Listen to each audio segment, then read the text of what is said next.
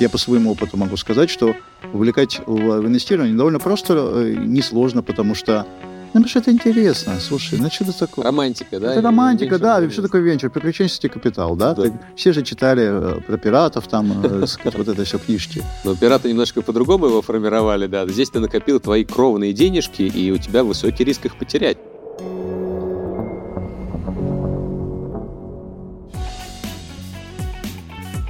Всем привет! С вами подкаст «От седа до экзита», в котором мы разбираем тонкости создания, ведения бизнеса вместе с инвесторами, бизнес-ангелами, предпринимателями и, конечно же, корпорациями, с теми людьми, у кого на каждый инструмент из учебника есть свой пример из жизни. Вести этот подкаст буду я, Дмитрий Курин, я директор по инновациям и инвестициям компании МТС, основатель МТС Стартап Хаб.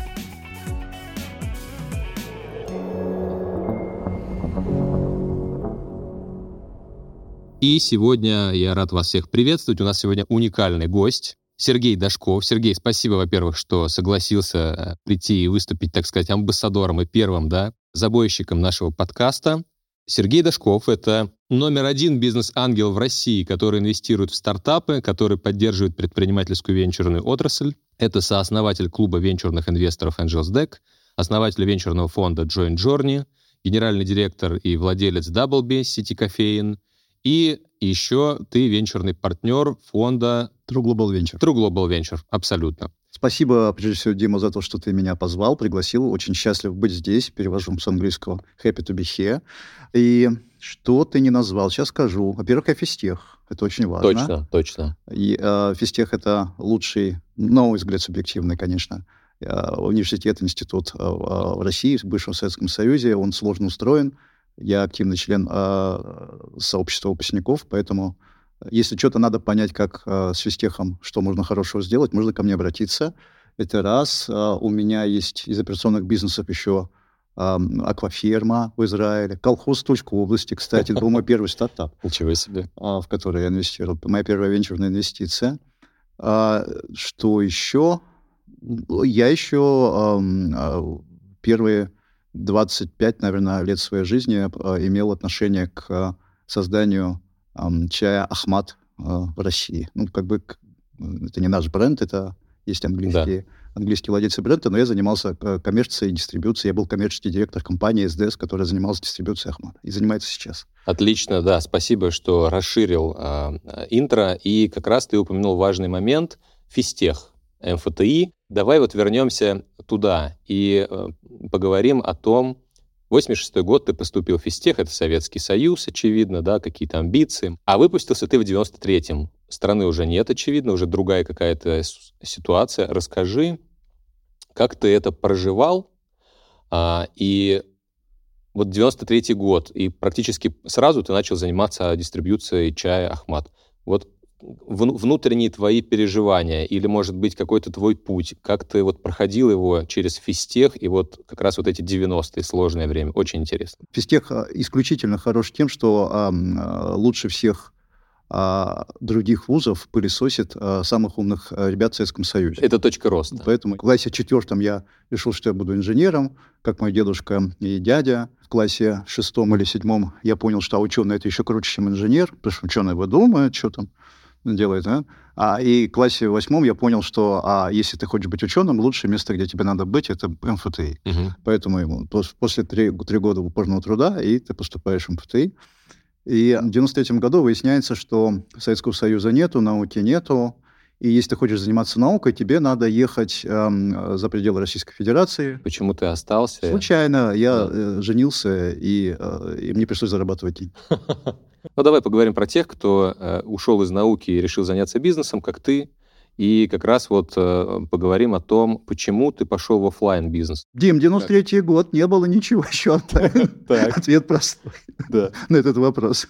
да. Но почему чай? Кто-то, я не знаю, привозил, технику продавал, видеокамеры, там, не знаю, видики, вот эти там телевизоры, а ты пошел... Тогда мы все собирались в банды и начинали делать, кто что умеет. Это было время безграничных возможностей, абсолютного пустого рынка и практически полного отсутствия регуляторов. Как бы вот такая, такое было дикое поле э, при полном пр- практически отсутствии государства. А, и, и поэтому народ собирался в кучки и начинал э, искать подножный корм. То есть э, находить какие-то себе зонки где-то берлогу надо было обустроить, где-то еще чего-то делать. Где заработать Да, можно. где заработать да, можно, поэтому да. торговали всем, чем только можно было. Мы научились брать кредиты а, рублевые под 180% годовых, как я помню сейчас. Хорошая. Да, но курс рубля к доллару, рубль падал к доллару гораздо быстрее, чем 180% годовых, поэтому идея надо было бы купить эм, какой-нибудь товар с валютной принципиальной себестоимостью, и чем дольше он едет, тем, тем лучше. Интересно. Ну вот э, последние несколько лет э, тоже экономика находится в такой, скажем так, турбулентности, да, и вообще не только российская, но и мировая ситуация. Опять же, это для кого-то вызов, для кого-то возможность, в том числе опять пойти в оффлайн. Вот с высоты там вот этих 30 лет твоего опыта в оффлайне, смотря на текущую ситуацию в России, уход э, импортных поставщиков, да, там обнажение каких-то ниш, рынков, что бы ты посоветовал текущему оффлайн предпринимателю, на что обратить внимание, какие сделать, я не знаю, подходы, может быть, тоже, как это, анализируя курс рубля сегодняшний, там, за 100 рублей, за доллара да, к рублю за 100 рублей, который уже, да, перевалил, может быть, какие-то у тебя есть лайфхаки или, или мысли, или идеи? Вот давай об этом поговорим. Я проинвестировал в огромный портфель онлайн-стартапов, которые занимаются софтом, поэтому, наблюдая за тем, как растут свои портфельные компании, я более-менее понимаю, как устроен онлайн, но онлайн сам руками никогда в жизни не делал, на самом Мгм. деле, да. Вот, Так. э, э, я всю жизнь занимался оффлайном. Чем оффлайн э, принципиально отличается от онлайна, если об этом надо поговорить? Э, Пункт первый – себестоимостью. Мгм. Если вы посмотрите на э, онлайн, вы увидите, что э, маржинальность э, э, примерно э, 85% это такой ну, стандарт в онлайне, что такое себестоимость э, в онлайне, это у тебя есть э, сервера и суппорт, да, как бы в офлайне это не так, у тебя себестоимость гораздо большую долю занимает, Мгм. и ты э, придавлен, значит, маржинальностью своей, Мгм. Пункт второй. ам, исходя из этого, из, и, э, ты должен понимать, что, в принципе, в офлайне зарабатывают первые три компании, то есть лидер рынка, лидер в категории зарабатывает, снимает все сливки. Дальше два, номер игрок номер два, номер три. Все остальные, э, э, кто находится в этой категории, э, они, в общем, их судьба очень незавидная, удел их тяжелый, они категорически голодны, им не хватает денег, сил, ресурсов, чтобы развиваться. Ну, ты И- говоришь про ситуацию такого алого океана красного, а если Да. все-таки история, вот как сейчас э, ситуация, ну, давай назовем так, полуголубой океан. Полуголубой. Вот, в, эт- в этом же и Да, особенность да. этого момента. Что Так. изменилось сейчас? Сейчас много динамики на рынке. Кто-то Да. ушел, кто-то, э, сказать, изменил э, свою, свою политику, кто-то за- зарубил, не ушел, но зарубил кредитные линии, маркетинговые бюджеты. То есть образовалась э, некая динамика, образовались какие-то какие нишки, и а, эта возможность, такая динамика, такие полупустые э, э, э, ситуации, э, есть огромная возможность для того, чтобы ну, вот попасть в эту топ-3 или топ-5, Ну, а какие? мере. Давай вот конкретизируем. Вот э, нас слушают, представим, предприниматели, которые, я не знаю, продают сейчас на маркетплейсе или что-то хотят создавать. Какие вот ты видишь сейчас ниши? Да, прошел уже там полтора года после СВО, понятно, какие-то там ниши уже заместились, занят, заняты. Вот есть какие-то еще оставшиеся, где вот предприниматель, который нас сейчас слушает, мог бы сам, самореализоваться? Ну, FMCG, FMCG, консюмерские бренды, Мгм. общепит. Почему нет? Я занимаюсь Мгм. общепитом. Огромные возможности есть в офлайн технологическом секторе, да, вот сейчас у тебя дешево. Это самое, не хватает технологий, но раз, развей технологии, все знания все есть, да, в принципе, как бы их несложно. Сельское хозяйство просто тащится. Смотри, вот ты перечислил там три отрасли, химия, там, я не знаю, индустрия 4.0 и сельское хозяйство, но ведь рынки для этих индустрий сейчас, ну, скажем так, закрылись, инкапсулировались. А Россия довольно большой а, внутренний рынок, довольно большой. Недавно, кстати, была последняя новость, которая прилетела по лентам. Вот посчитал Мировой банк а, м, рейтинги по ППС, и Россия обогнала Германию. Да? То есть мы, Мгм. по-моему, страна номер пять по ППС. Да? Это ППС расшифрует для тех, а, по паритету покупательской способности. Мгм. ВВП по ППС. Понятно, что мы немножко недоразвиты с точки зрения услуг, но у нас есть довольно большой рынок и внутренний. И я не считаю, что у нас экспортные а, рынки закрыты. В силу природы российского экспорта мы мы поставляем сырье. Тебя не пускают там на западные рынки, Россия научилась в Индию поставлять, да? Не пускают э, туда, Россия перегружает там на танкерах какие-то вещи. Вот объявили санкции, а, значит, по, эм, на западные рынки по каким-то э, по каким-то продовольственным товарам или удобрениям, ну, удобрения нужны всем, и пшеницу будем в Иран поставлять через Каспийское море. То есть Россия, на самом деле, слишком большая страна, чтобы ее и слишком важна для мировой mm-hmm. экономики, чтобы ее закрыть и обложить. Давайте поворачивайте с запада на восток. Да, на юг, на юг и на восток. На да. юг и на восток, ищите новые там цепочки поставок, новых э, потребителей. Последние там десятки лет мы, как страна, скорее поставщики сырья, чем продукции. Ну да, есть, конечно, какие-то там уже конечные решения, продукты и так далее.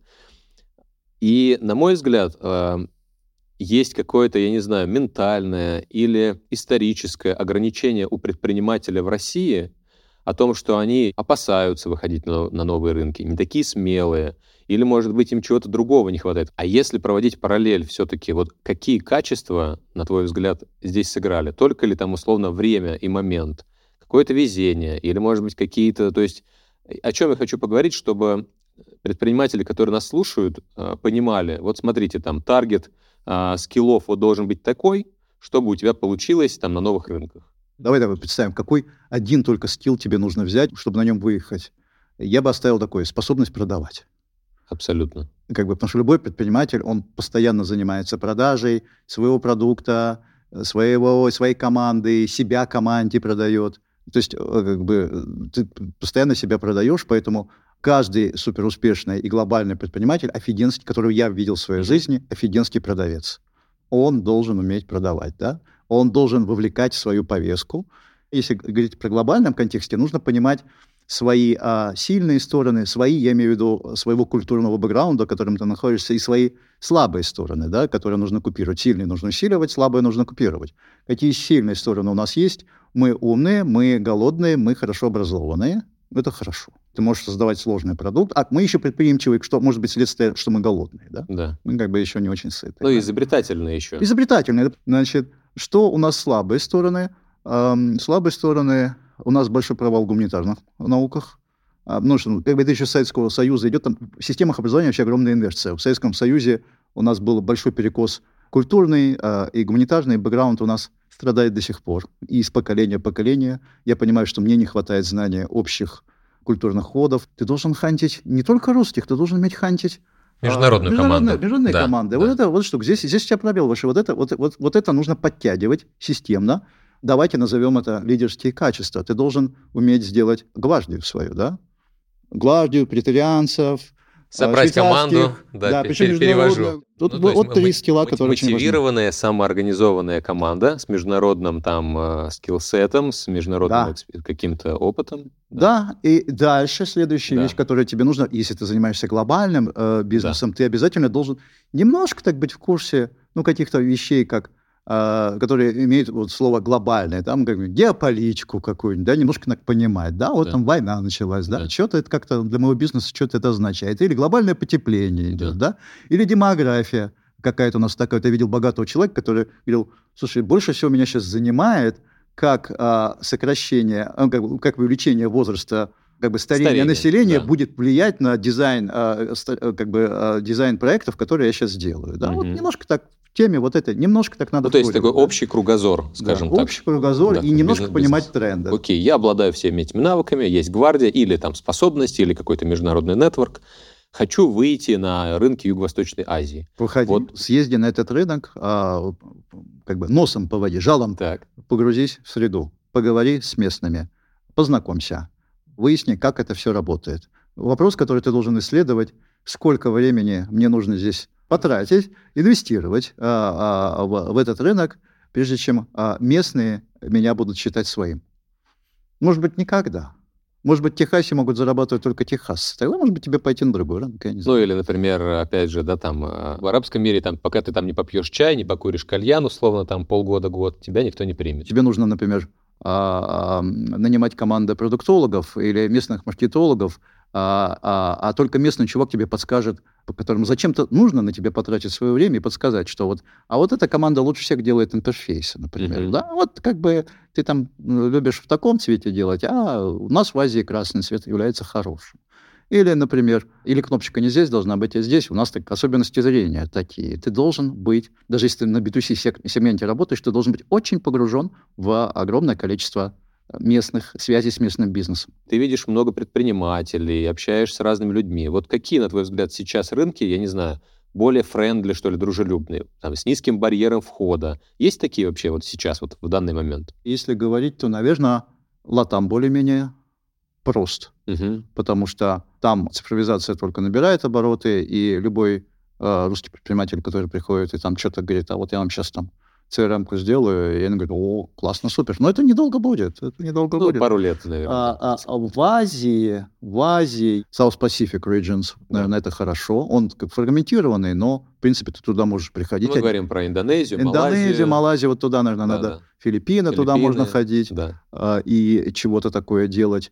Я видел э, с точки зрения легкости проникновения много а, много а, хвалебных таких тезисов о, про Африку. Mm-hmm. Опять Африка, она неоднородна. Вот, наверное, три региона, где проще всего заходить. В Индии тяжело не местному, в Китае тяжело не местному, а, а в Штатах Штаты по-прежнему прекрасный рынок. Штаты наиболее простой рынок с точки зрения адаптации, потому что английский язык знают все более-менее, потому что ментальность русского, кстати, и американца, она очень близка. Это же практически Алый океан, ну, в любой технологической сфере, ну, или там в любой сфере бизнеса. Очень большая конкуренция. Все едут со всего, со всего мира, осваивают рынок Штатов. И по-прежнему считаю, что барьер компенсируется низкий. открытостью э, к, и открытостью культуры к тому, что э, они же по дизайну большой пылесос глобальный, который приходи и делай. Ну, то есть приходи, делай, не да. получится, не получится, да. но если получится... К тебе, бы... тебя никто не отторгает из-за да. того, что mm-hmm. ты русский.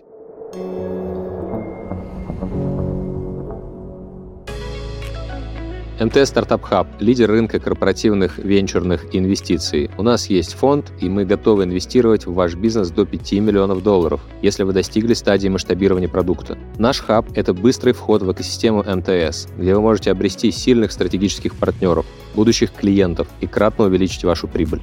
Еще у нас есть закрытый клуб, где мы собрали ключевых игроков цифрового рынка России, чтобы обмениваться опытом. Развивайте свой бизнес вместе с МТС. Подробности читайте на сайте startup.mts.ru. Ссылку мы оставили в описании.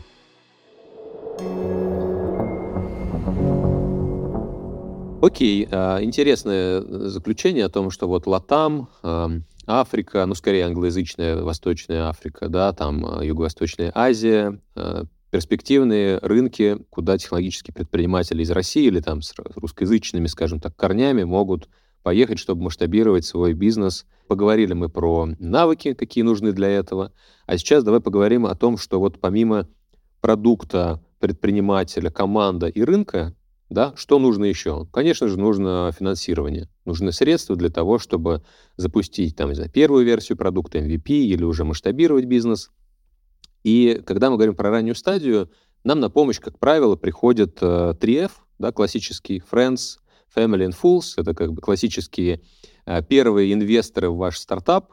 Э, и, естественно, следующим этапом, ну или параллельно с этим этапом, э, привлекательным являются бизнес-ангелы, как институт инвестиционного такого доступа к развитию предпринимательских проектов, к развитию стартапов.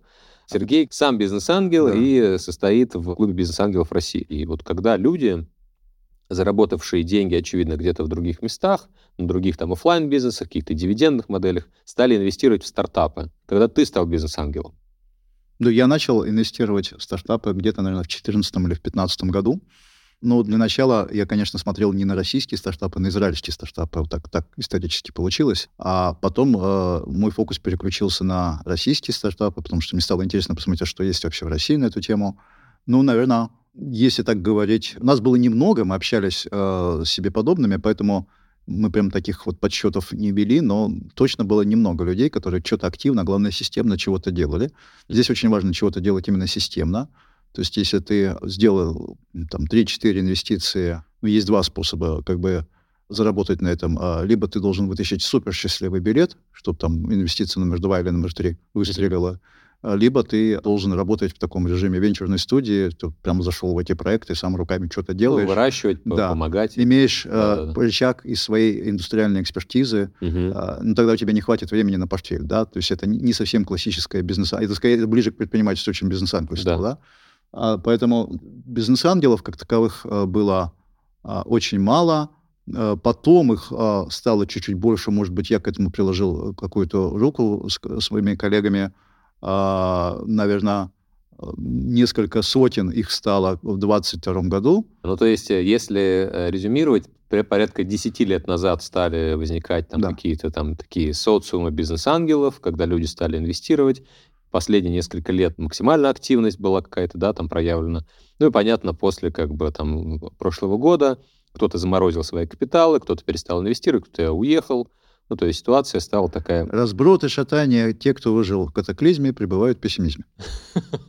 Как раз наш подкаст называется «От, э, от седа до экзита», да, то есть экзита ждать э, бизнес-ангела долго. Хотя почему долго? Ну вот смотри, есть же модель, ну, условно, ты инвестируешь на ранней стадии, и на следующем этапе там институционального инвестора, как правило, раунд A, ну или раунд B, ты делаешь экзит. Ну, поскольку ты заработал, условно, и у тебя там стратегия инвестиционная позволяет тебе больше на ранней стадии и быстрее выходить. И, или все-таки надо сидеть и там до экзита, там, не знаю, выхода на IPO, поглощения мандей какое-то ждать чтобы выйти. Но вот наибольшая э, возвратная инвестиция, конечно, получается, когда ты досидел до IPO или до M&A. Но вероятность, что компания не добежит до IPO M&A, тоже высокая, ну то есть смертность высока. Она уже меньше а, после того, как а, возник а, раунд A или раунд B особенно.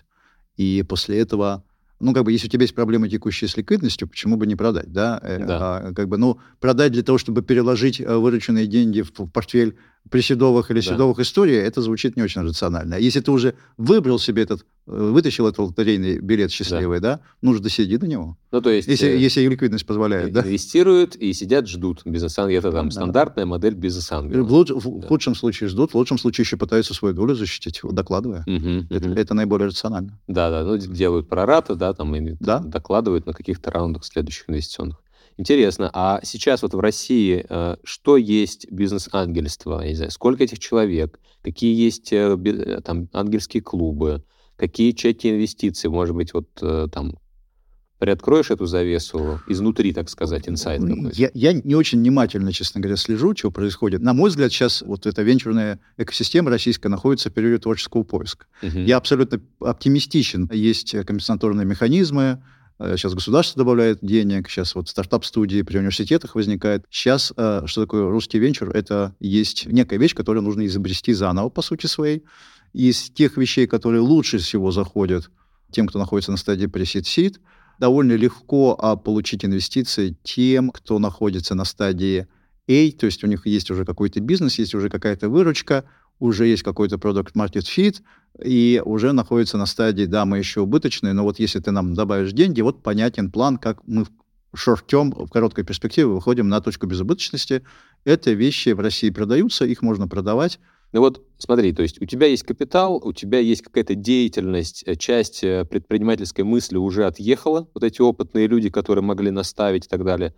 Вот что делать и в какой перспективе это изменится? плюс или в минус? Вот какие твои прогнозы? Ну, давай посмотрим. Для нормальной экосистемы, да, она состо... Э, венчурной, да, да, значит, нужно три компоненты. Давайте разберем и посмотрим на российскую действительность.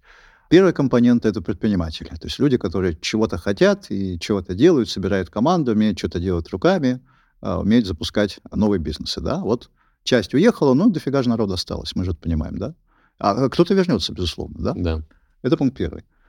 Пункт второй. А должны быть венчурные деньги. Они как бы представлены в России вот этими несколькими одинокими бойцами э, венчурными фондами, да. а, корпоративным венчуром, что удивительно. То есть корпоративный венчур начинает... Не забыл. Да? Раньше мне такое ощущение, что корпоративный венчур был да, что такое из-под палки запускаемое. Но сейчас э, корпорации начинают так посматривать. МТС в этом смысле отличная корпорация, да, то есть один да. из пионеров. Действительно, огромным инвентарем из розничных инвесторов, которые... Физлиц. Физлиц, да. которые да. вот предприниматели, которые вот накопили деньги, у них да. рубли есть, квартира куплена, бизнес да. уже куда? дивиденды. Куда, куда, куда деньги куда девать? Деньги да, девать? куда деньги? Да, Коммерческая да, да. недвижимость уже тоже есть, да? да. Вот такая штука. А, по сути, конкуренция только одна – это коммерческая недвижимость, рентный доход с коммерческой недвижимостью, что тоже нормально абсолютно, но ты же не можешь, это опять-таки все яйца в одной корзине.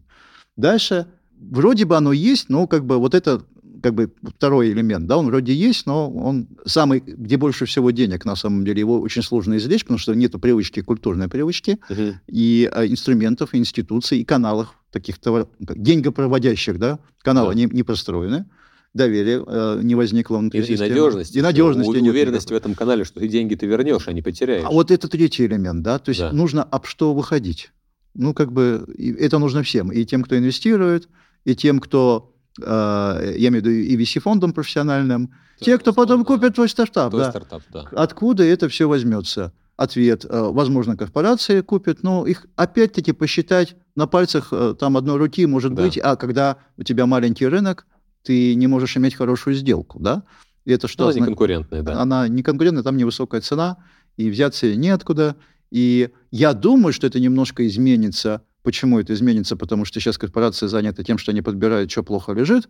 Но консолидация такая. Идет некая да, консолидация, да, да, но да. консолидация э, закончится через годик, через два, все, все, а может быть и раньше, да. все, что можно подхватить, уже будет подхвачено, и будет вопрос, деньги есть, за границу ходить, не очень понятно, кто нас там ждет, а куда их вкладывать? Да. Значит, надо вернуться к модели венчура, а, надо а, вкладывать бодрые команды, которые чего-то сделали, да? Я, я это знаешь, как называю, там, время хантинга, зрелых решений, там, не знаю, команд закончилось, да. сейчас наступает время фермерства. Да. Ты должен выращивать. Да, вот, да. И вот такая штука наступит через годик, через два. Умные корпорации начинаются заниматься вот этим немножко даже чуть раньше. Не сомневаюсь, что МТС в их числе находится.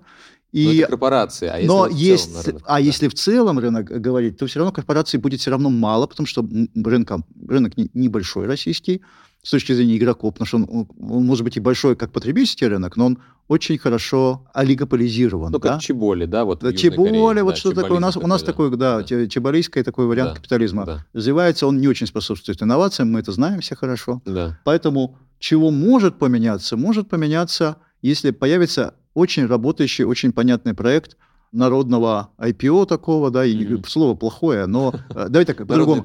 Рынок малой капитализации или так сегмент малой капитализации на наших биржах. Окей, okay, а как это будет работать? Ну, я не знаю, вот я там собрался там с друзьями, мы такие, давайте скинемся денежками и кого-то поддержим, или как это будет? А это будет работать следующим образом, что люди, которые обслуживают, ну, люди организации, консалтеры, аналитики, маркетмейкеры, инвестбанкиры, а, будут охотиться за компаниями с немножко пониженной планкой. Им нужно будет не несколько миллиардов оборотов, а миллиард плюс или mm-hmm. там 500 миллионов плюс, да? И они будут понимать, что это вообще классная история. То есть в режим фермерства перейдут маркетмейкеры публичного рынка. Ну, то есть э, для объяснения, там, для общего да, такого понимания, это будут такие маленькие дивидендные компании, или это все-таки тоже про технологические какие-то там disruption, про там стартапы? Такие, я, я, я думаю, что это начнется с дивидендных вещей. Это просто простые вещи, то, что понятно инвестбанкирам да. и ритейл-инвесторам, кстати, тоже. Да. Вот компания, которая способна, которая производит, которая генерит такой-то денежный да. поток, вот ее перспектива на рынке, вот ее конкурентная среда, вот ее динамика, вот ее команда, угу. вот она растет. Вот мы, мы, мы, кстати, в Даблбе на эту э, цель вот смотрим, да, вот у нас сейчас 60 точек, мы хотим да. сделать их 100, потом 120, потом 130, и не сомневаюсь, что если мы продемонстрируем такой traction, придут к нам люди и завалят нас деньгами, а давай угу. ты еще будешь дальше двигаться, да? А вам это деньги, чтобы что? Чтобы быстрее расти? Капекс, чтобы... капекс. У нас же, э, чем, я забыл сказать, чем, чем офлайн, да. чем офлайн вот. отличается да, от да, офлайна, да, капексом отличается. Ты в ритейле, ты в ритейле, ты должен точку открыть, тебе нужно закопать какое-то количество денег, да? И вот представим, то есть есть люди в России, да, там много капитала, э, будут какие-то там маленькие свечные заводики, там маленькие производственные компании или какие-то сервисные компании – а, опубличиваться, давайте скажем а так, выходить как бы в, в паблик. Как они это будут делать? Платформа какая-то должна быть, опять же, вот краудфандинг. Я, я считаю, что, на это, на, на, я считаю что на это должна быть заточена вся индустрия больших IPO, угу. но она должна подстроиться, перестроиться и прийти а, вниз, спуститься ну, есть, вниз. Tier-2, tier-3 такие, да? Да, tier-2, tier-3 mm должны заработать, и люди, которые профессионально умеют это делать, должны сказать, ага, ну вот как бы здесь уже все кончилось, мы уже все, все сделали, тут уже зарабатывать нечего, смотрим на этаж ниже, смотрим да. на этаж ниже. Вот так это должно быть. И они должны приходить со своими навыками, знаниями и говорить, ага, слушай, у тебя выручка там 700-800 миллионов, ты уже, в принципе, мог бы быть публичной компанией. Угу. Это стоит столько, э, тебе нужно сделать АОшку, тебе нужно освоить МСФО, ты должен а, так-то структурировать, ты должен показать такие-то таргеты. Дальше предприниматель говорит, ага, слушай, а что я могу, в принципе, это сделать, давай я как бы подход к снаряду сделаю, и меня приведут к успешному успеху, угу. который на самом деле не успешный успех, только начало потом. Вот. Бег. Но вот. это как бы следующая стадия, которую ты должен понимать.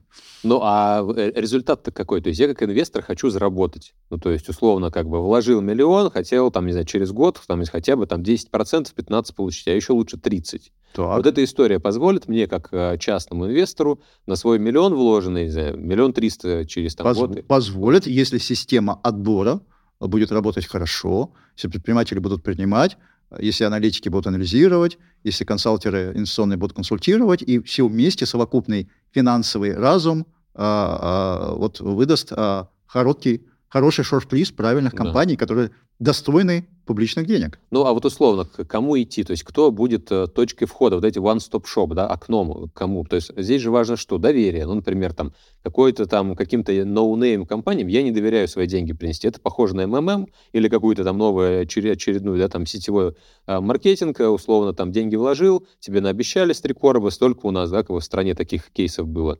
Должен, должен быть траст. Траст это кто? Это банки, очевидно, какие-то финтех, да, там платформы. Вот, вот к кому идти? Как ты думаешь, кто, кто может таким идти? выступить? Кто может быть таким валидатором? Сложный вопрос. И опять же, здесь же мы понимаем, что ты правильно говоришь, там компанию надо найти, отобрать, упаковать, ну, то есть сделать из них конфетку, а не просто там, да, я не знаю, а, есть какая-то производственная компания, там, не знаю, с отчетностью все плохо, никто там бухгалтерию не ведет, э, публично там выступать SEO не, не умеет, это же все тоже в том числе про как-то опубличивание компании. Ну да? вот, вот я думаю, что как раз этим-то должны заниматься вся инфраструктура больших э, публичных, э, обслуживающих большие публичные размещения, только она должна спуститься на следующий уровень, на уровень вот. ниже и начать как бы образовывать и работать. Но это подготовка. То да? есть это когда варишь этот суп, условно собираешь, отбираешь, как-то упаковываешь. У меня не так много российских стартапов. А, может быть, 4 или 5 из них и, плюс э, мой собственный операционный бизнес. Вот я могу сказать, что у меня два стартапа из этих пяти сейчас серьезно занимаются подготовкой к IPO. Вот. У, кто, у них еще оборот еще 100 миллионов плюс. Угу. Немножко. А да? о каком горизонте это IPO может 3-4 года. Вот они... И уже сейчас цель. они начинают? Да. Откуда такие мысли возникли? Да. А, очень просто. А как нам выйти? А что выйти, да? Да, да. Как, как, кто нас купит? Погоди, хорошо, но... нас купит корпорация прямо сейчас, ну, хорошо, ты станешь корпоративный боец, но если это максимальный апсайд для меня? Может быть, нет. Может быть, я способен добежать до IPO. Но погоди, а вот тут вопрос, опять же, а, про доход. То есть да. Э, где ты можешь больше заработать? Сейчас это, условно, дивидендная лавочка, тебе приносит какие-то денежки постоянные такие, да, операционные? Смысле, дивидендная лавочка – это не про заработать. Есть два взгляда на, да. это, на эту историю. Дивидендная лавочка как возможность заработать и успокоиться, или операционно безубыточная ты прошел точку безубыточной, это да. означает, что ты не должен на медвежьем рынке фанрайзиться, бегать за деньгами. Угу. Это означает, что у тебя бесконечное дыхание, ты можешь позволить себе год, два, три строить свою подготовку к снаряду под названием IPO. Угу. Вот так можно на это посмотреть. Окей, ну то есть э, в любом случае инвестор, который бы, какой бы ни выбрал путь вложения, там, не знаю, маленькие вот эти дивидендные компании или какие-то стартаперские, всегда в голове держит о том, как я могу заработать, а что я могу выйти, как ты говоришь. И вот в этой связи, вот опять же, мы говорим про российский рынок, там, венчурный, а, не знаю, физлицы имеют кучу денег там на счетах и так далее. Вот как эту махину-то как-то сделать активную, как ее активизировать и влить вот в рынок это технологическое предпринимательство? Какие у тебя вот здесь вот есть мысли? И надо ли вообще это делать? Я считаю, что деньги физлиц – это хорошая, хорошая ресурсная база для развития, а, для поддержки внутреннего российского предпринимательства. А как ее активировать? Очень просто. Это делается через э, тех людей, которые понимают, а, как собирать синдикаты. Вот синдикаты, бизнес-ангельство, образовалки – и нужно нарастить какое-то количество успешных кейсов. Вот эту компанию мы взяли, проинвестировали, 2-3 года прошло, она стала хорошая. Вот ее на, на знамя угу. а, свое выставляешь. Как ты можешь заработать? Да, вот, да, вот, вот да. кейс-стадия, как ты можешь на этом зарабатывать. Да. Делай, как они, делай, как, а, как бы по нашему опыту, вот я по своему опыту могу сказать, что увлекать в инвестирование довольно просто, э, несложно, потому что ну, потому что это интересно. Слушай, ну что это такое? Романтика, да? Это романтика, да. Что такое венчур? Приключенческий капитал, да? да. Ты, все же читали э, про пиратов, там, э, сказать, вот это все книжки. Но пираты немножко по-другому его формировали, да. Здесь ты накопил твои кровные денежки, и у тебя высокий риск их потерять. Но мы же знаем, там сколько? Да. 9, 8 из 10 компаний закрываются предпринимательских первые три года. Я могу сказать, что у меня, а, в моем портфеле 100 плюс стартапов, На каком горизонте сразу уточняй, да? Который формировался в течение, начиная с 15 или 16 года, первые инвестиции были сделаны. 8 лет. 8 лет, но с разной скоростью. То есть я закончил инвестировать в новые мишени в 22 году в июле месяце. Угу. У меня вот uh, survival rate очень высокий, 80% живы сейчас. Угу. Да, сейчас скорость uh, вымирания увеличилась последние полтора года. А, но, в принципе, не так много вымерло. Ну, то есть 8 из 10 в твоем портфеле живы. живы, но еще же важный вопрос, мы же говорим сегодня от седа до экзита. Вот да. экзит, э, как-то целевая э твоя э картина. Экзита было 8. 8. Из 100. Из 100, да. И насколько как-то ты доволен э, возвратом на инвестиции? DPI то, больше единиц.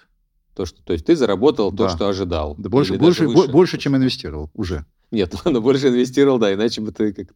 Нет, не заработал, в смысле получил денег, а, карман, да. DPI — это Distributed Per Invested Capital. Вот, это очень важно. Distribution да. Per Invested Capital. Да.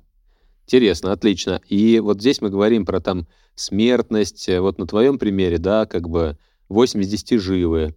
И можешь приоткрыть, в чем секрет успеха? Ну вот опять же, как ты отбираешь или на что обращаешь внимание, почему у тебя такая высокая выживаемость? Пункт первый — это сортировочная я должен, э, даже не я, это обычно команда делает, поддержка, должны отбросить трэш. И, э, а что есть трэш? Люди, которые предлагают чего-то явное не в фокусе. И обычный инвестор э, очень публично говорит о том, что он инвестирует. Если люди не сделали свою домашнюю работу и не посмотрели, во что, во что ты инвестируешь, да, и предлагают тебе что-то да. нерелевантное, то это как бы трэш для меня. Пункт третий. Люди, которые... Не люблю это слово, но оно имеет значение. Неформатные. Угу. Как бы, ну, должен понимать, как эта индустрия работает. Э, а, потому что она, она не случайно вот такой формат завелся. Количество слайдов не больше 10, да? Угу. Блорд не больше трех строчек, да? Почему? Потому что времени мало. Если ты не можешь сделать такое, зацепить внимание, ты так, так скорее всего, ты не сможешь зафанразиться потом в будущем. Ну, да? логика elevator pitch. Да, кратко, да, четко. Кратко, четко, по пунктам. По ты пунктам, наведи да. порядок в своей голове да. и в своих материалах, да. да? Вот неформатный, да? Вот три пункта. Какое-нибудь письмо сумасшедшего ученого – вот, кстати, я, я не буду на него тратить свое время. Есть ли кейсы, которых ты, например, когда-то видел, они казались тебе там бредом сумасшедшего, а потом это что-то выстреливало или что-то там случалось, какой-то прорыв, и ты такой, эх, упустил. У меня было несколько раз, когда мне это казалось бредом сумасшедшего, и я не упустил. Да, такое, такое было. Я могу сказать, например, вот э, про ребят наших MyDevice э, slash Wiz. Да. Да, я видел, кстати, мой портфельный проект, и я ребят очень сильно поддерживаю. Э, ребята, которые делали систему такой B2B2C, uh-huh. это был такой, э, мне напоминало, как бы ребята изобрели систему советского проката, которая была ну, в Советском Союзе. А, а, аренда девайсов. Аренда разных, девайсов разного вида, разных, да? Да, да, да. Но да. А, операционный бизнес, что здесь нового, что здесь да. интересного? Ну, CRM прикрутили. Уникальность? Ну, как бы а, уникальность в том, что они это делают офигенно хорошо, да? Uh-huh. То есть это ты можешь делать, взять фундаментально правильную идею на большом рынке и делать все супер хорошо, да? И это будет лететь. Вот ребята растут в Штатах уже а double digit каждый месяц уже в течение там 19 месяцев. Double да. digit, чтобы все понимали, это да. больше 10% да. рост. Да. да. То есть два показателя. 9 это один показатель, а 10 уже два. И да, да, да. Вот, вот такая штука. Да. Например, я, почему я говорю, что я не пропустил, потому что я не инвестировал в них один раз, и второй раз, а в третий раз я инвестировал. Да? Mm-hmm. Вот как бы у меня было много возможностей в них инвестировать. Таких компаний у меня было несколько, в которых я сначала думал, что здесь такого, да. а потом, а потом, а потом ты дальше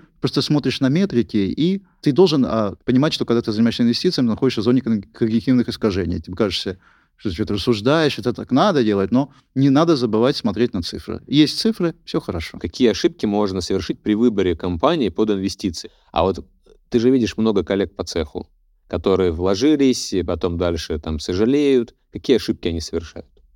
Что сожалеют?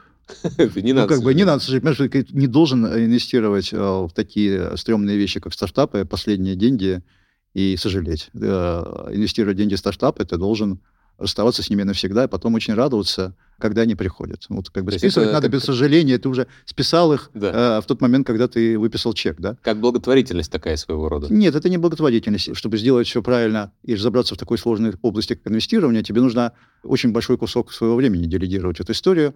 Поэтому следующую штуку ты можешь подумать, как сбиться в кучку и получить такую охотничью стаю. Вот это такой хороший образ для клубов-синдикатов, да. Ну, такая коллективная да, которая, такая коллективная да, ответственность, коллективная, да. коллективная ответственность плохое слово, потому что Нет. коллективная безответственность. безответственность. Но это коллективная охота, да. Сегодня ага. ты принес сделку, завтра тебе показали, твой партнер принес сделку, да. Одна голова и, хорошо, несколько лучше. Да, и ты принес сделку, там на тебя накинулись и сказали, сделка плохая. То есть вот такой, здесь очень много сетевых эффектов э, в таком сетапе, и это обеспечивает мягкий вход в экономически эффективном э, режиме, да, ну, как бы временно, с большим уважением к твоему времени, да. Ну, а вот как так. ты думаешь, вот эта вот модель, она как это больше доходная, ну, то есть более доходная, чем если бы там ты, например, инвестировал как это стендалон, сам по себе такой. То да. есть модель инвестиций вот да. в клубе. Да, да, она более доходная. А эффект первый сетевой. Ты получишь э, доступ к, к замечательным сделкам, которых ты, ты не увидел бы, просто они мимо тебя прошли mm-hmm. бы, да?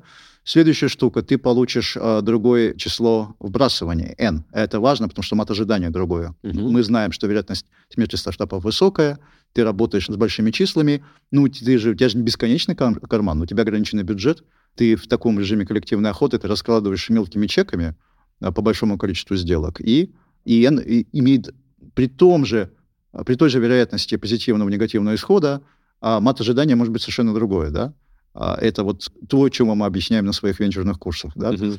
И это то, что можно прочитать в любой книге. У нас не какое-то сокровенное знание. И вот эта штука позволяет тебе сделать вещь. Третья вещь, ты, общаясь с людьми, обсуждая сделки конкретные а, и общаясь с предпринимателями, и пропуская через свою такую нейросеть, uh-huh. своего собственного головного мозга большое количество кейсов, ты прокачиваешь свои знания, и ты лучше принимаешь решения. И плюс ты можешь подкля- подглядывать, ты можешь смотреть, а во что положил этот uh-huh. деньги, а что пользуется спросом, да, то есть такое коллективное знание, оно, в принципе, если, если ты собираешь людей в эту сеть, э, у которых голова настроена, например, на одну и ту же волну, и вероятность ошибок меньше 0,5, то, э, в принципе, ты э, под, подсматривать за коллективным знанием неплохо, да. Мы завершаем наш подкаст. У меня вопрос такой. Если бы Сергей Дашков не стал инвестировать в стартапы в далеком 2013 году, чем бы он занимался? Не знаю, дистрибьюция чая Ахмат до сих пор. Так. Ну, или э, ушел бы рано на пенсию, или одна из ветвей такая, купить э, лодку парусную и отправиться в кругосветное путешествие. А что мешает это сейчас сделать? Обязанности. Очень большое количество обязательств.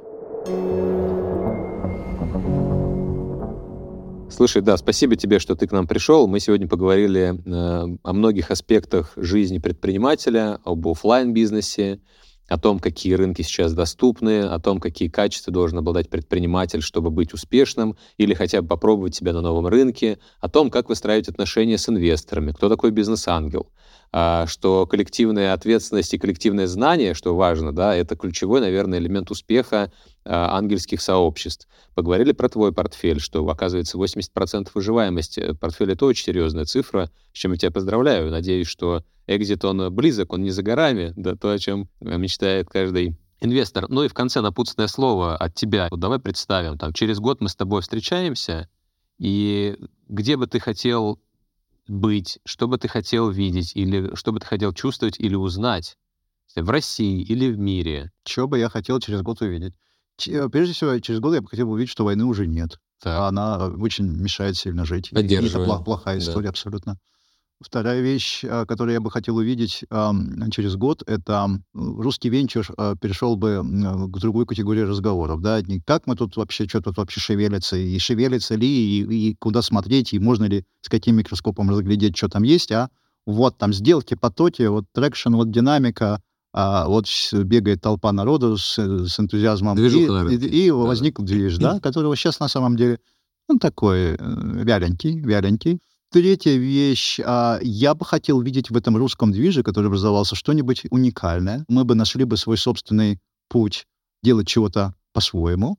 Он может э, немножко не супер оригинальное надо делать. Там, сказать, э, было а, вот то, что бы я хотел еще увидеть через год. Ну и в области а, операционных бизнесов, куда управляю, чтобы через год я говорил бы, что я уже точно знаю, когда Болби выходит на IPO. Вообще прямо уже столбовая дорога есть, уже работаем с консалтингом уже, уже есть прям вот все понятные вершинки.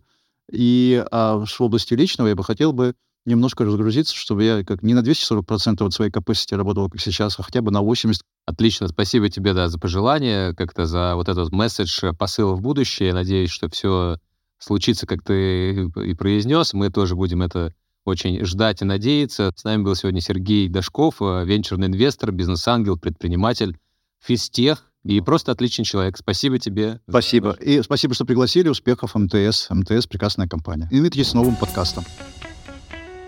С вами был я, Дмитрий Курин, и подкаст «От седа до экзита». Чтобы не пропускать новые выпуски, не забудьте на нас подписаться на удобной для вас подкаст-платформе.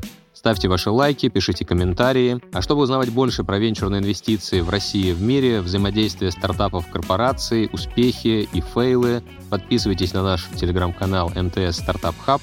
Все ссылки вы найдете в описании, а я с вами прощаюсь до следующей серии. Пока-пока.